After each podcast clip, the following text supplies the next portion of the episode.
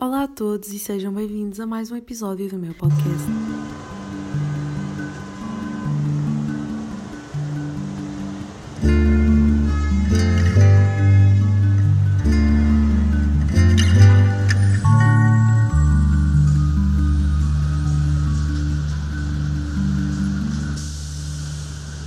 Então, eu hoje estou aqui para falar-vos mais sobre medidas de apoio durante a pandemia por parte da Câmara Municipal de Coimbra. A Câmara tem uma rede social muito forte e muito atuante. Tem em cada freguesia uma comissão social de freguesia a funcionar, que tem todas as instituições sociais, recreativas e culturais, e estamos a falar de cerca de 380 instituições envolvidas num trabalho de intervenção social em todo o Conselho de Coimbra. A Câmara dota essas comissões sociais de freguesias com verba, para apoiar situações de carência social que existam em cada freguesia. Este ano houve muito essa preocupação por parte da Câmara em reforçar esse instrumento financeiro, que é o chamado Fundo Municipal de Emergência Social, que subiu cerca de 120%, ou seja, andava na casa dos 120 mil euros e passou para 316 mil euros. Para quê? Para que existisse mais capacidade de resposta e melhor capacidade de resposta às situações que fossem aparecendo durante a pandemia. Depois, mais direcionado para, para as pessoas em situação de sem-abrigo. Há várias instituições e associações de apoio a esta população que fazem vários apoios, desde apoios alimentares, equipas de rua que fazem contacto direto com essas pessoas e que as encaminham para tratamento e para centros de acolhimento. E há toda uma rede de trabalho em conjunto que é feita em colaboração com várias instituições sociais. Eles, e quando me refiro a eles, estou-me a referir eh, à população em situação de sem-abrigo, dispõem de um conjunto de apoios alargados, assim que queiram dar um passo em frente para mudar de vida. São processos de reinserção mesmo muito complicados. Desde a pandemia foi muito aquilo que já se faz durante o ano todo, ou seja, as várias instituições em colaboração com a Câmara, um, procurar motivá-los para que eles saiam da rua e que tentem encontrar um projeto de vida diferente e novo.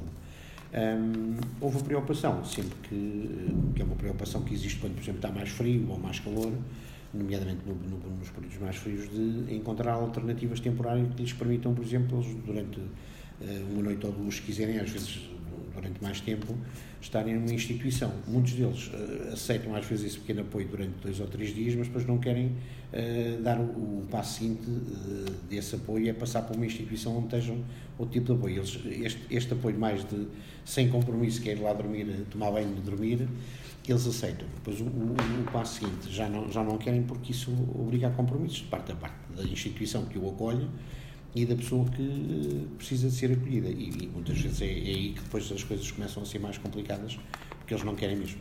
As instituições fazem o apoio se, uh, se defrontam todos os dias, pronto, mas, há, mas felizmente, felizmente vão, vão aparecendo situações em que uh, essa, essa resposta, há ali um momento em que eles aceitam e às vezes, às vezes depois consegue-se percursos de sucesso, o que é, o que é positivo. Normalmente, qual é o protocolo da Segurança Social quando recebe um pedido de ajuda? Da Segurança Social. Uh, a Segurança Social tem uma linha de, de emergência uh, e essa linha de emergência, normalmente, quando recebe ajuda, uh, pede, pede apoio às instituições que estão no terreno, à Câmara, às instituições sociais. a Segurança Social, propriamente dita, não tem uma intervenção direta com. com tem, tem, aliás, faz um trabalho, um trabalho também de apoio à população sem abrigo de retaguarda, ou seja, de atendimento de emergência, de encaminhamento e pagamento de quartos quando é uma situação que se justifica.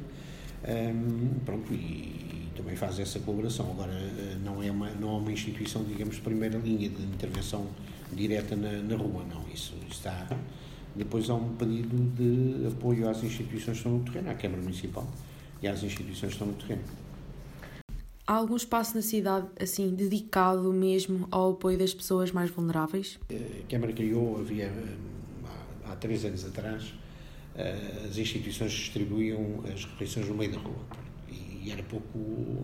não, não, não havia dignidade. E esta população precisa também de ser tratada com, com dignidade, apesar dos seus problemas e a Câmara criou um espaço, adaptou um espaço ali no, no Pátio da Inquisição, sim, sim, que, é, que, é, um centro municipal para a integração social, aquilo é um espaço da Câmara, uh, uh, e, mas são, uh, em que todas as noites está uma instituição que distribui o apoio alimentar à noite. E portanto, aquilo funciona num horário pré-definido. E, por exemplo, e, e, não vai lá só a população sem abrigo, vai lá qualquer pessoa carenciada, aliás. Tanto ali a, a, população sem abrigo é residual em relação à população que precisa de apoio alimentar. Mas até é bom porque é uma, uma dinâmica até interessante. E, e, e por exemplo, uh, eles ali têm que ir naquele horário. E, e portanto, também habituam-se, é assim, se não forem lá da, das 7 às 9 ou das 8 às 10, não, depois não têm alimentação. E, portanto, eles também sabem criar rotinas. Uh, pronto, às vezes é, é, é, eles estarem dispostos a, a, a, a, dar o passo que lhes permite ter aquela rotina eh, diária, o deitar a determinada hora, o, o, tomar a medicação àquela hora, o ir à consulta, o ir para o trabalho ou para a formação profissional. Portanto, é, é, é essas dinâmicas que depois muitas vezes eh, pronto, as instituições fazem o trabalho, mas depois há aqui uma motivação pessoal e, e a questão é assim, ninguém pode, a não, a não ser que haja uma decisão do Tribunal Por muito que nos choque, uh, a liberdade, a liberdade uh, permite a alguém querer viver na rua. Não há nada que o impeça, do ponto de vista legal, a não ser que o Tribunal veja que um determinado indivíduo não tem, não tem capacidade individual para, para se gerir, e então o Tribunal determina que ele seja, seja internado compulsivamente. Mas os tribunais não estão muito habituados a aplicar essa medida e fazem não, portanto, tem que haver uma intervenção da Autoridade de Saúde Pública e da, e da própria, da própria, eh, do próprio Tribunal. Não, são casos muito. Eh, acontecem pouco.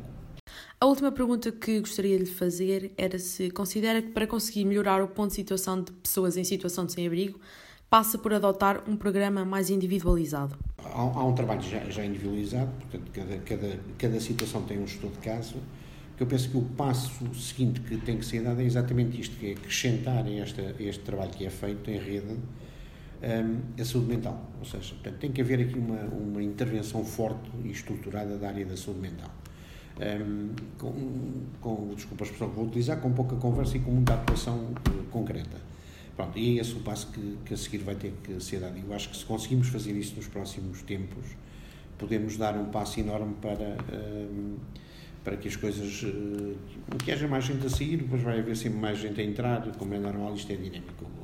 Às vezes estes números dizer são 40, ok, são 40, mas estes 40, uh, uh, o que interessa é, é, ao longo do ano, quantos é que conseguiram seguir um determinado percurso de, de reinserção e quantos é que entraram porque portanto, os que saíram é que são importantes pronto, os outros têm, têm que estar em têm que haver trabalho com eles uhum. é, é essa a diferença é isso que que eu acho que é importante que se faça e é importante, é, é, é, é assim, é, é, fundamental que nós tenhamos essa rede de apoio a funcionar. As situações sociais vão, ser, vão sempre aparecer, nós somos uma cidade já de média dimensão e, portanto, não somos nenhum paraíso, às vezes choca-nos um bocado a todos, a todos estas situações, passamos por elas, mas é assim, não, não há ilhas, não há, isto não é uma ilha, uma ilha onde só estejam eh, situações, uh, boas situações, há também há o bom, há o mau, há tudo. Portanto, a sociedade é exatamente essa, essa amálgama de, de, de casos complexos, menos complexos, portanto, é um, é um sistema. É um sistema. O importante é que haja redes de apoio. depois, com, com maior ou menor celeridade, as coisas vão, vão se resolvendo. Agora, pronto, essa questão da saúde mental para mim é, é, o, é digamos, o o, o, ponto fundamental e é daqueles em que nós temos vindo a trabalhar tentando acrescentar algo mais a, essa, a, essa, a essas situações. O Dr. Jorge Alves, com quem estive à conversa, deu-me os dados exatos relativamente ao município de Coimbra. Estamos a falar essencialmente de 40 pessoas que vivem nesta situação. O próximo episódio será sobre a adaptação destas pessoas à pandemia. Espero que gostem e que continuem a ouvir. Até à próxima!